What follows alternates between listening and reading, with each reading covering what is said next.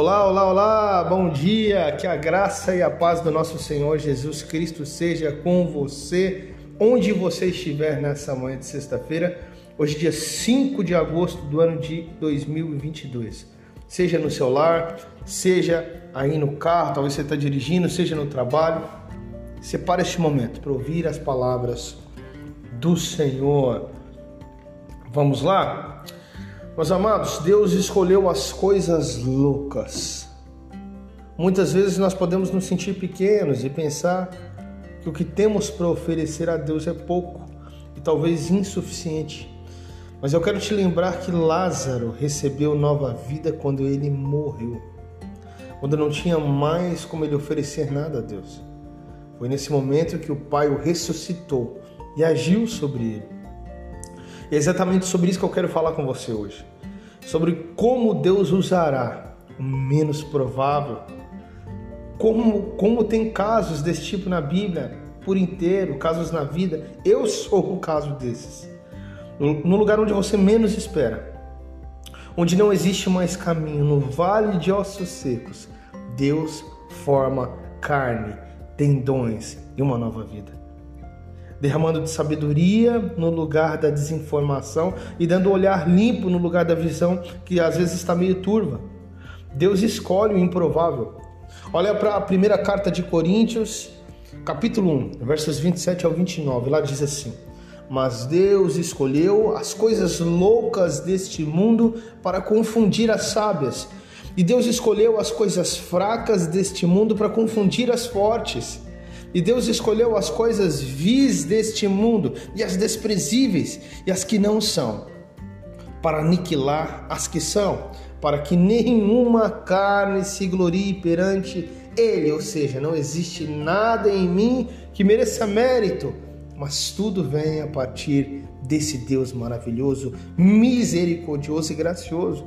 Quando nós lemos o texto de 1 Coríntios, esse texto que nós lemos, capítulo 1, dos versos 27 ao 29, nós vemos que Deus escolhe aqueles que menos esperamos. Não são escolhas que nós faríamos. Nosso julgamento às vezes é muito pesado com os outros.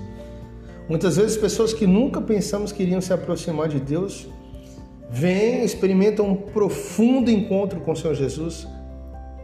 Mas amados, existem pessoas das quais eu jamais imaginaria que se converteria, mas que hoje são pastores pregam o evangelho. Eu sou uma dessas pessoas. Ensinam, orientam novos, novos, novos membros da igreja do Senhor Jesus na fé. Todos têm esperança. Meus amados, Deus ele pode tornar o coração de pedra em um coração de carne, como está escrito lá no livro de Ezequiel. A sabedoria do alto confronta esse olhar que nós temos.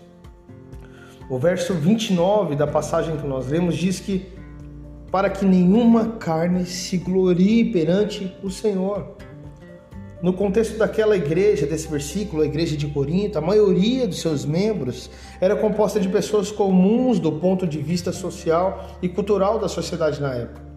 Elas eram salvas algumas exceções no seu meio, poucos eram poderosos, ricos, ao olhar do mundo da época. E Deus escolhe justamente aqueles que são desprezados ao olhar humano para confrontar o nosso orgulho, aquilo que nós consideramos louvável, que tem algum valor. Deus faz tudo ao contrário, ele inverte tudo. Essa é uma revelação muito forte para que a gente possa compreender que o único motivo de honra que existe em nós, a única coisa boa que existe em nós, é justamente o poder de Deus ao nosso favor. Sabe? Esse poder que nos justifica, que nos torna santos, separados, que nos liberta, que nos faz justamente ter essa força de lutar contra o pecado, contra as tentações, de querer o melhor, de querer o bem. E todos nós, ouça bem, meu amado, todos, todos, ricos ou pobres, sendo populares ou não, nós dependemos dessa mesma graça e dessa mesma misericórdia que vem de Deus.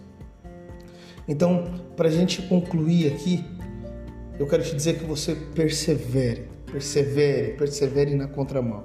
Como assim, pastor? Persevere na contramão, vão dar torto, na contramão do caminho. é uma da sabedoria desse mundo, não é a sabedoria de Deus. Entenda isso de uma vez por todas. Ser cristão, verdadeiramente ser crente, pode ser resumido em andar na contramão. Você sabia disso? Que contramão? Na contramão daquilo que a sociedade prega. Os caminhos que nos dão mais prazer ao olhar do ser humano, ao olhar da sociedade, na verdade pode ser aquele que nos conduzem para o buraco, para o abismo sem volta. Nós temos que seguir pelo caminho doloroso. Qual o caminho doloroso? O caminho da cruz, o caminho da verdade que liberta, o caminho que Cristo nos ensina, o caminho da palavra, o caminho da verdade verdadeiramente verdadeira, se assim eu posso dizer. O caminho que nos faz renunciar à nossa vontade, que faz a gente renunciar os nossos desejos mais profundos. Meu amado, busque por entendimento, mas entendimento do alto, da palavra, da Bíblia, pela sabedoria que vem de Deus, que muitas vezes é considerada loucura para esse mundo, é considerado fraqueza para eles. Mas deixa eu te falar uma coisa: não desista do caminho que o Senhor Deus tem para nós e para você. Mesmo que muitas pessoas, talvez o mundo inteiro, tentem te desanimar, ou até mesmo que os olhos do mundo ou aos seus próprios olhos pareça que não vai valer a pena. A verdade sempre é verdade. O certo sempre é o certo. A palavra de Deus é a palavra de Deus, é a verdade. Que Deus te abençoe no nome de Jesus. Amém.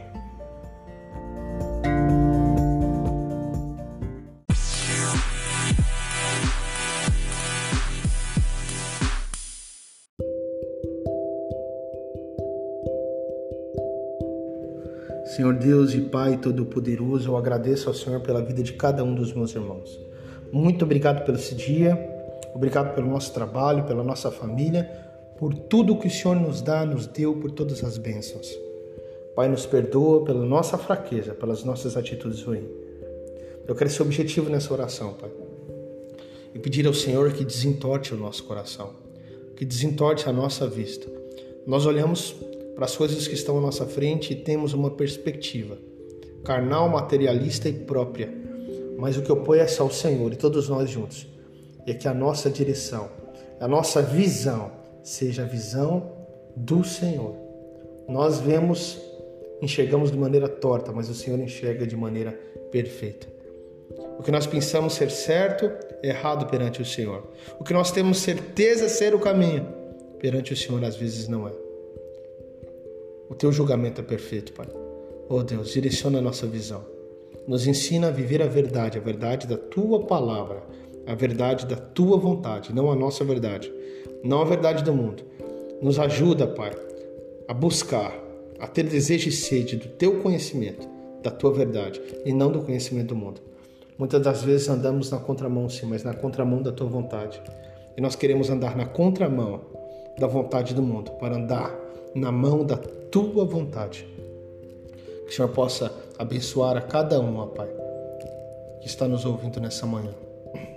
Que teu Espírito os fortaleça e os dê força para tomar as decisões que são certas e corretas diante de Ti para tomar o, corrinho, o caminho correto. E só existe um: o teu Filho, Senhor Jesus Cristo, o caminho, a verdade e a vida. Ninguém vai a ti, ao Pai, se não for por Ele. Nos ensina a trilhar esse caminho.